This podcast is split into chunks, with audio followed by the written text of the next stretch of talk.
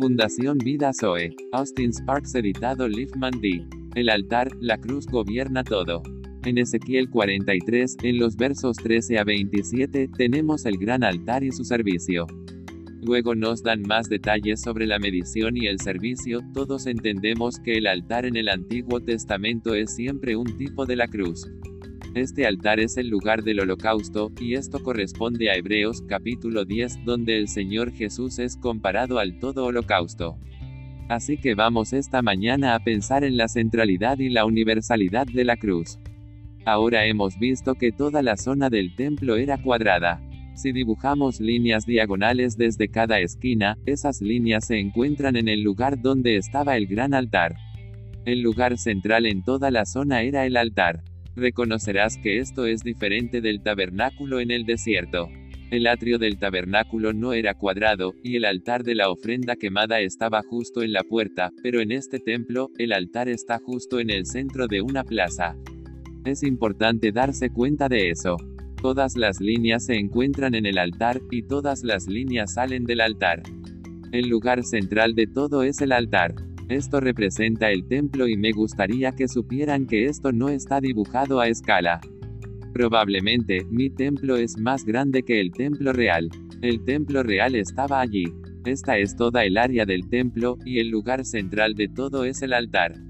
El altar gobernaba todo. Gobernaba todo en cuanto a la casa, es decir, todo lo que en realidad estaba en el templo estaba gobernado por el altar gobernó todo lo que estaba inmediatamente alrededor de la casa.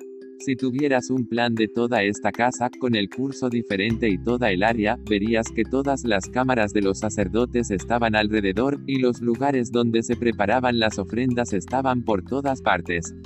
Todo estaba reunido alrededor de la casa, pero todo en la casa y en toda el área estaba gobernado por el altar. Y entonces, todo el ministerio de la casa estaba gobernado por el altar. Podríamos decir que no hubo ningún servicio que no estuviera relacionado con el altar, y luego más allá de la casa, y más allá del área inmediata, a toda la tierra, todo estaba gobernado por el altar. Veremos que cuando veamos que el río, que descendió por toda la tierra, llegó por el altar, pero primero entramos en la casa. Aquí tenemos una verdad muy importante y vital. Cuando la cruz esté en su lugar con toda su medida, todo lo demás estará en orden, y todo lo demás recibirá su significado y su valor. Siento que no puedo decir esto demasiado fuerte. A menudo nos preocupan las cosas externas, el orden de la casa del Señor, el servicio de la casa del Señor, las personas relacionadas con la casa del Señor. Siempre estamos empezando por fuera. Estamos tratando de establecer una orden de la casa de Dios. Estamos tratando de poner a la gente de la casa en orden. Estamos muy preocupados por el servicio. Pero si la cruz estuviera realmente en su lugar con sus dimensiones completas, es decir, todo en dependencia, todas las cosas se verían por sí mismas.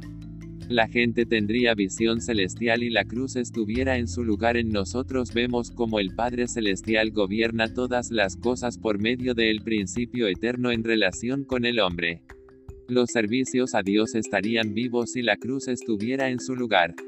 El orden de la casa sería correcto si la cruz estuviera en su lugar.